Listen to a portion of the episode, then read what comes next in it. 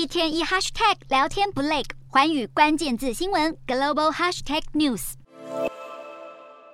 北京一处殡仪馆，工作人员马不停蹄的工作，将源源不绝的棺材一一送入火葬场。中国时隔三年松绑新冠防疫政策，却出现染疫病患大暴增。一家英国医疗风险评估机构指出，中国松绑防疫可能会导致二点七亿人感染，两百一十万人死亡，其中大部分会是没有接种疫苗的老年人。不过，中国国家卫健委自从两周前发表新十条松绑措施以后，十九日首次公布新增死亡病例，却只有通报两人病末。外界担心这样的官方数据恐怕隐藏不少黑数。专家认为，中国开放的时机并不理想，因为医疗系统根本还没做好准备，不仅医疗物资短缺，工作人员也人手不足。许多民众因为害怕感染而看诊，造成医疗严重挤兑。不过，中国首席防疫专家吴尊友对于政策急转弯，却认为现在正是松绑防控最合适的时机。吴尊友不到一年前才在宣扬中国的动态清零政策，现在却认为是时候要优化新冠防控策略。他强调，若中国提早在今年初松绑，很可能会新增大约一百万人死亡。而根据最新的防疫推估，吴尊友表示，今年冬天中国的新冠感染率大约会在一成到三成之间，病死率最多大约会落在百分之零点一六。若以此估计，这波疫情中国预估最多会有六十多万人死亡。